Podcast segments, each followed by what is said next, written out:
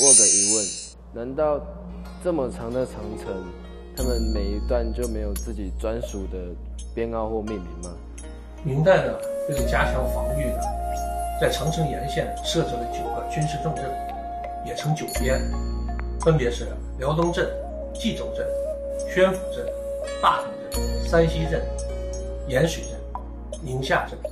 固原镇、甘肃镇。那每一个军镇下设的路、卫、所等军事管理机构呢，负责一段长城的防卫。而长城沿线的墩台呢，都是有具体名称与编号的。